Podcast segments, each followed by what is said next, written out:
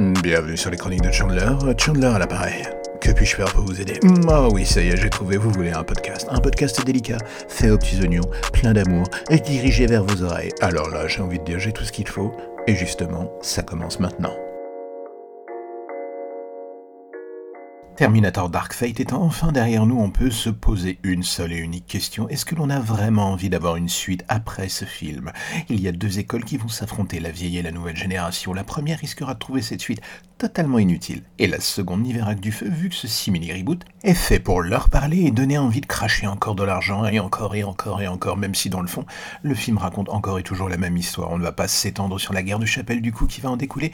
Chacun va y voir ce qui l'intéresse et cela risque de durer des heures. Prenons juste la chose sous un autre angle. Est-ce que la saga a encore du coup quelque chose d'intéressant à dire? Les twists de Terminator Dark Fate, à l'exception du personnage de Carl, n'amènent pas grand-chose de nouveau sur la table. Il y a même beaucoup de redites dans la structure, montrant au final que l'histoire est quoi qu'il arrive destinée à être toujours la même, et ce même si juste les noms des personnages hein, euh, se mettent à changer.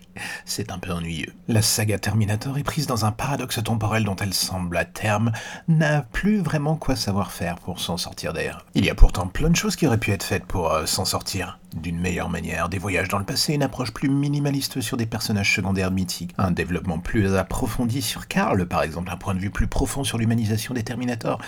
Ce n'étaient pas les choix qui manquaient. Quand on arrive au résultat final, on ne peut être que pour le moins surpris devant le sentiment un peu de perplexitude massive qui nous emplit. La fin du film en elle-même ne fait qu'encore plus enfoncer le clou concernant cette saga. Terminator 2 se suffisait largement à lui-même.